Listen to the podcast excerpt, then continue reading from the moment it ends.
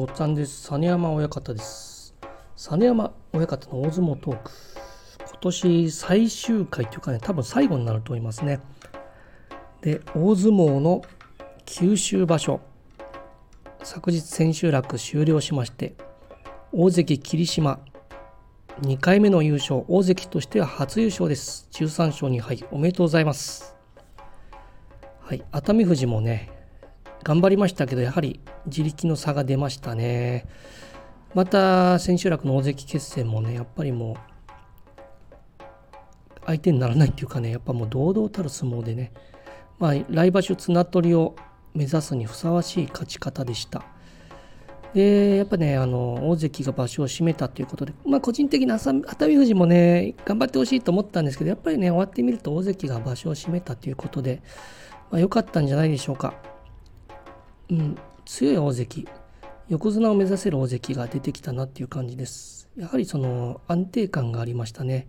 そのばらつきが少ない。負け方もあの何て言うのかな。ああダメだこれやっていう負け方じゃないんですね、まあ、その辺りがねやっぱりその横綱になれる目指せる大関かなっていう感じです。もう横綱目指すには一気にいかないとやっぱりそのタイミングっていうのがやっぱなくなっていってしまうんでここで一気に来場所大関を目指せるというか違う横綱を目指せるということでね霧島関には頑張ってもらいたいとただまあ怪我ねやっぱ怪我っていうのはどうしてもこのついてくる競技ですのでそこを気をつけてね、貴景勝みたいに綱取りの場所優勝した次の場所必ず怪我するとかそういったことがないようにね、えー、頑張ってもらいたいなと思います。おめでとうございました。で豊昇龍が10勝5敗と。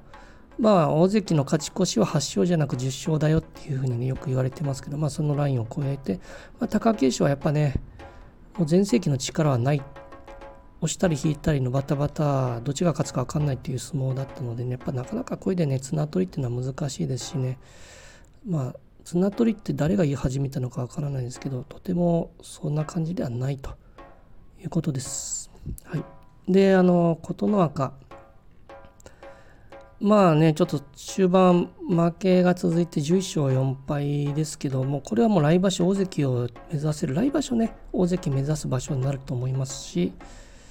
大栄翔は2桁いかずということで、まあ、琴ノ若、大栄翔がまあ来場所は関脇ということですけども、そうですね、若元春もこれ多分平幕筆頭か2枚目ぐらいまで落ちるでしょうし、ちょっと若元春大栄翔まあ大栄翔わからないんですけどちょっともう大関を目指すっていう感じじゃないのかなと。関脇の地位をいかにキープしなきゃいけないかっていう大栄翔また若元春に関しては三役復帰を目指さなきゃいけないというふうな立ち位置になってきたのかなと。琴ノ若がやはりあの大関を目指せる。まあ途中まで本当に堂々たるもう本当にあこれ一気に横綱目指せるんじゃないかっていうぐらいの貫禄まで感じてきてるので、まあ、まあそれは言い過ぎですけどとにかく大関来来年のね早いうちに大関になって琴桜復活ということを私は期待しております。はい。まあ、怪我がないことを祈ります。とにかくもう何でも怪我ですからね。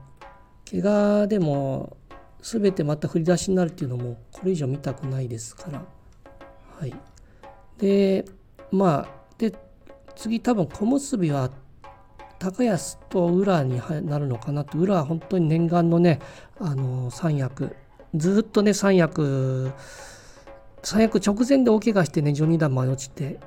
しまったっていう過去があってその宇良がこの間のね千秋楽頑張って勝ってあの北青鵬相手にね決められた腕をスッと支えた2本の抜き方がうまかったですね。見事にさばきまして。最高でした。裏はね、怪我する前よりも上の番付に行ったということで本当に良かったです。高安も久々に三役復帰ということになるでしょう。で、まあ、若、その次、熱海富士、熱海富士の三役は4敗してるんでね、多分ないと思います。僕は高安、裏が優先されて熱海富士は筆頭あたりかと思いますね。うん。で、まあ、ずっと見ていくと、やっぱ、ね、あのー、本当皆さん頑張った力士またベテラン勢もね佐田の海とか本当に頑張った場所であったと思います。佐田の海とか玉鷲もまたね見事に復活ということでねまだまだ39歳。39歳ってもう本当にこの39歳で前頭のねで勝ち越すってなかなかいませんよね。過去僕が見た中でも高見山関ももうやっぱその39歳ぐらいともうあっちの重量に落ちてたと思うしあと増田山関なんかもそうですね。もう重量もう幕下落ちそうなとこで引退だったかと。大塩さんなんかも幕下まで落ちてたと思うんでもうこの位置でこのまだこの39歳9勝6敗ってすごいと思います。なかなかいないです。もっともっと40歳41歳まで頑張ってもらいたい。でまあ豪ノ山ね。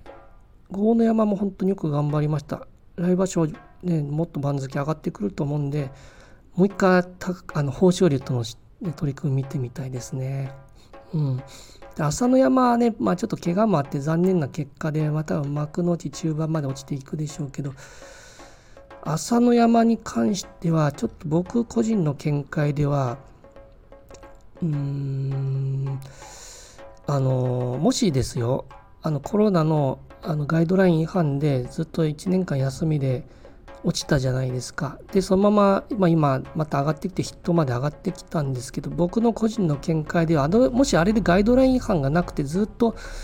番付、あのまま取り続けたとしても、もしかしたら今ぐらいの番付になってんじゃないかなっていうふうな気もしますよ。そのやっぱあの御嶽海も正代も大関だった力士がやっぱね前頭のまあ前半もしくは中盤まで落ちているわけじゃないですか。だからこれはもしそしてまた若手の台頭関脇陣小結陣どんどん出てきてねもっと若手も出てきてましてその中であの本当に大関ずっと守れたかなっていうのはわからないですよ。その大関朝乃山が大関だった時には大関でなかった霧島豊昇龍が今大関です。すごく入れ替わってるんでその中で朝乃山が本当にずっと大関でやられたかっていうのは僕は果たしてどうかなと最近の相撲を見て思います。うん、だからまあこれからもう一回大関に戻れるかっていうと僕は正代御嶽海朝乃山厳しいんじゃないかなって僕は思うんですよ。それぐらいもう群雄割拠というかもうひしめき合ってるんですね三役クラスが。この中から誰が大関になるかというとそれは筆頭は琴ノ若です。ですねその大栄翔とか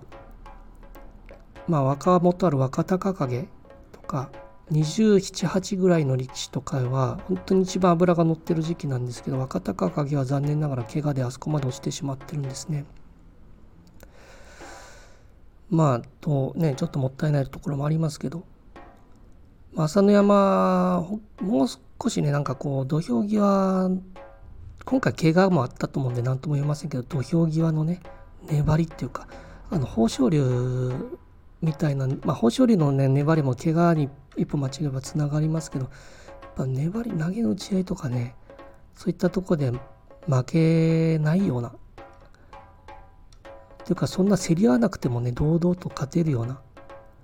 ね、力士になればまた大関に行けるのかなと思いますけど今の時点ではねっていうのがあって。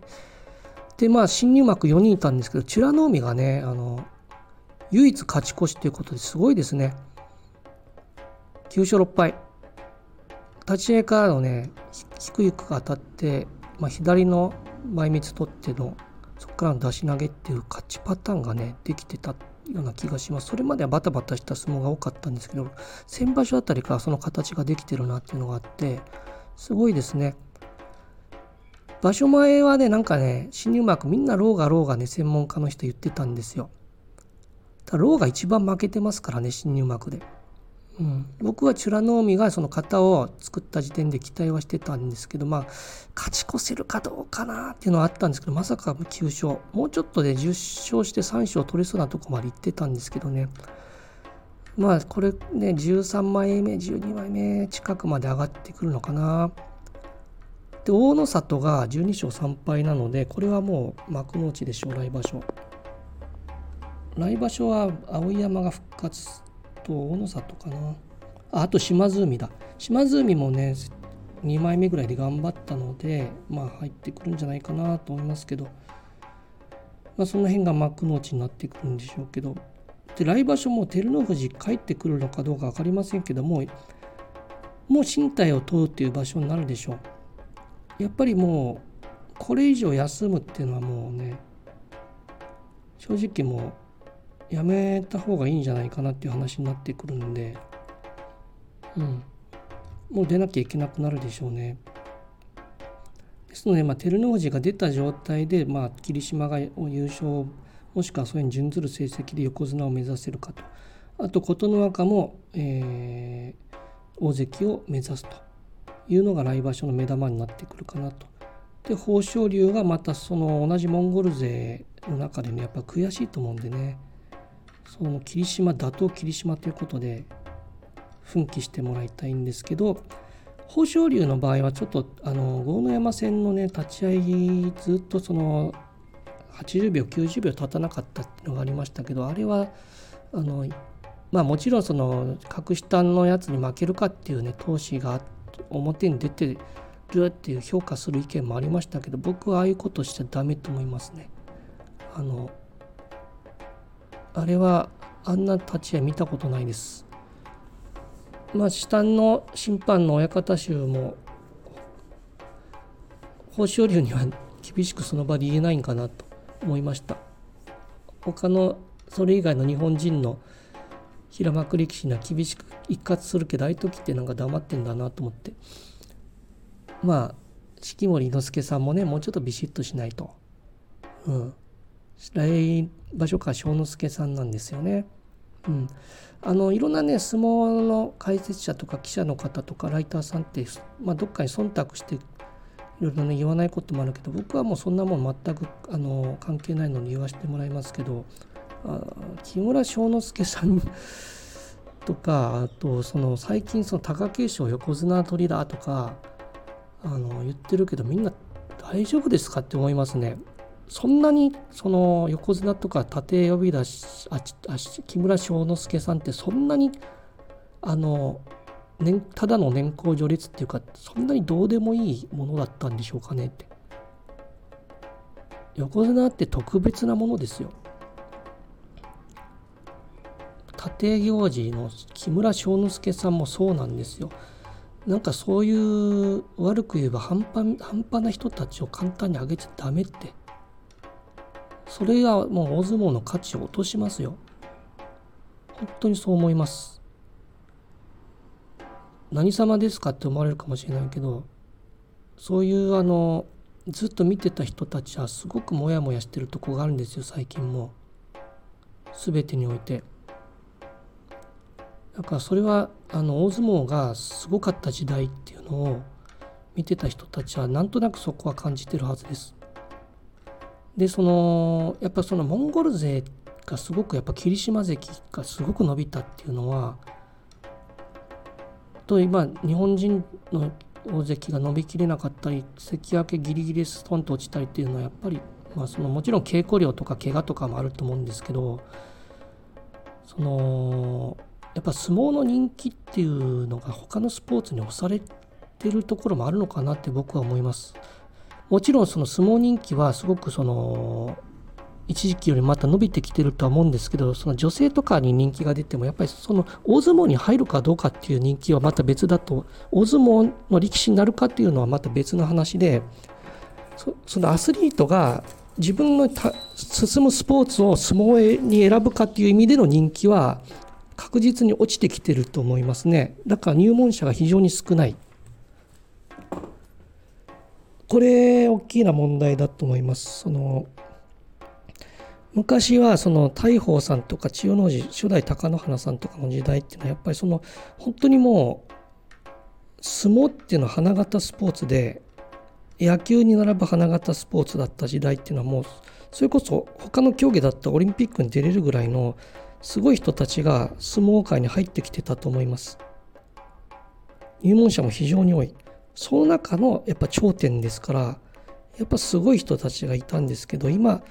まあ、もちろん相撲部とかからで実績上げた人たちが入ってきてはいるんですけどその他にもっともっとすごい才能の人たちっていうのはもしかして他のスポーツとかを選んでる可能性もありますよね。例えば大相撲でアマチュアですごい成績を残しても相撲角界に行かずにアメフトの方を目指したりとかいう人たちもいますしそのピラミッドっていうかその裾野が狭くなってるのは間違いないと思います。入門者の少なさから。逆にモンゴルっていうのはやっぱりそのもちろんモンゴル相撲とかレスリング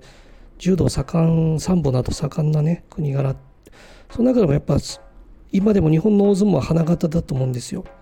だからその中でも素晴らしい人たちがやっぱその大相撲の門を叩くっていう流れがあってそこら辺でやはりその差が出てるのも間違いないかなと僕は思います。でなんでその大相撲が人気がないかっていうとやっぱそのね例えば自分ちっちゃな子供の時から親もう相撲何で始めるかっていうとその親とかの影響も最初はあると思うんですけど親が相撲始めさせたいなっていう環境がなくなってきてるのかもしれません。それやっぱ怪我をしてる人たちがあまりに多くてやっぱ自分の子供たちをこういった道に進めさせるのは危ないんじゃないかなっていうのがあります。まあもちろん裸裸ふんどし一丁っていうのが今の時代でその恥ずかしいっていうのもあるのかもしれませんけどやっぱ怪我をしても安心して生活できるっていう環境ケアっていうのは本当に大事だと僕は思います怪我してしまうともうそのままもう全然相撲取れずに給料も下がっていってもうそのままダメってなってしまうとねやっぱもちろんプロ野球もそうかもしれませんけどでもやっぱプロ野球っていうのは年俸制だったりとか契約っていうのがあるじゃないですか。ただその大相撲に関してはその辺が、まあ、昔ながらの伝統が受け継がれてるけど変えなきゃいけない伝統もあると思いましてそれ力士の力士ファーストって言いますか？力士のやっぱ安全とかその安心ケア本当に必要じゃないかなと。自分はこういったこういうなんとか関みたいになりたいってこんな風に自分もなりたいなっていうそういう目標となるような立場のあのものになっていかないとやっぱ大相撲を目指す人ってどんどん減ってきてます。他のやっぱねあの野球とかアメフトラグビーとかみたいになってねそっちの方にどうしても球技にね偏っていってしまうんで。だからそういうもっともっと裾野を広げていかないと厳しいのかなと。だからその大相撲も少しその辺で変えていかないとやっぱ伝統そのスポーツに限らず伝統文化とか伝統芸能でも何でもそうだけどそれ伝統だからこそその結局敷居が高すぎてみんながついていかなくみんなが離れていってるものもあると思いますので国が、ま、重要無形文化財とか文化だから守るって国に守ってもらうだけだとやっぱ工業としては難しいと思います。だから本当に力士の安全っていうのがやっぱ怪我があまりに多い。サポーターをつけた力士が本当に多いじゃないですか。ここまで多くなかったですよ前は。それやっぱ交渉制度がないからみんな無理して出てんですよね。もうサポーターがない力士なんかほとんどいないですですよもう。だからやればやるほどみんな怪我していって無理してるんですね。だからそういう無理をばっかりしてるスポーツにやっぱり果たして目指すのかなっていうのがあるじゃないですか。だからもっと安心してみんなが相撲に打ち込めるような環境をやっぱり協会が作っていかないといけないと。思います。だからもうそろそろ本当は理事長が変わった方がいいのかなと僕は思うんですけど誰が理事長がいいのかなと思うとまあ次理事誰が出るかまあ白鵬出ないということなんですけどやっぱ稀勢の里とかみたいな、まあ、まあ、まだ難しいと思いますけどね。やっぱそういう新しい風を吹き入れる人たちがやっぱりあの変わちょっとずつでもやっぱ今のある意味スポーツ界の潮流も入れ込みながらそして今大相撲っていういいところも混ぜて守っていくべきじゃないかなと私は思います、はい、長くなりましたが毎回取り留めのない話ですけどあ優勝予想はですねあのー、私琴ノ若はね途中までよあ場所前琴ノ若って予想してまあ終盤まで良かったんですけどやっぱ外れましたね。もう毎回のように外れますんでこれはもう。でえっと霧島を予想してたのはユミさんということでねまあすごいですね。ね本当にまあこれね霧島がこれから横綱とかなるようだったら霧島予想しておけばまた当たるみたいになってくるかもしれませんしその霧島って本当にその何て言うのかなその白鵬とか朝青龍とかみたいな派手なね派手さはないんだけどもう地道にねそつなくね自分の相撲で勝つというまあ、ある意味そのね道のく部屋の部屋好きの鶴竜親方やっぱ鶴竜親方のような雰囲気ですよね。いつの間にか大関いつの間にか優勝横綱みたいになっていくのかなっていう感じで、うん、でもそれがねまあ本当にある意味安定していいのかもしれませんね。強い弱い強い弱いっていうのが最近大関あるあるなんで。もうそんなにもう崩れずに着実に勝ち星を重ねていくっていうのがねやっぱり一番の近道なんでしょう。はい。で、えっと、そうですね、もう長くなったんですけど、まあ、あと一山本も頑張りましたね。11山本でした、今場所。すごいですね。来場所はもう幕の内の真ん中ぐらいまで行くんでしょうかね。11山本。ね、阿炎みたいになってましたもんね、今場所ね。その立ち合いからのね、もう突っ張りっていうかね、一気に前に出る相撲がね、すごかったです。で、あ、そうだ、重量はどうなんだ？重量は、うーん、まあね、あの、大野里が上がるということで、まあ、それ以外はそんなに大きな変わりはないのかもしれませんけど、で幕下の誰が上がってくるかですよね。うん。はい。まあ、そういうことで、あのー、ね、来場所、来年楽しみにしたいと思います。新横綱誕生すると僕思いますし大関も誕生すると思いますしね新しい時代がまた始まると思いますので大相撲ファンの人たちがどんどん増えていくことを願っております。ということで実山親方の大相撲トーク今年もありがとうございました。また来年お会いしましょう。それではまたごきげんよう。さよなら。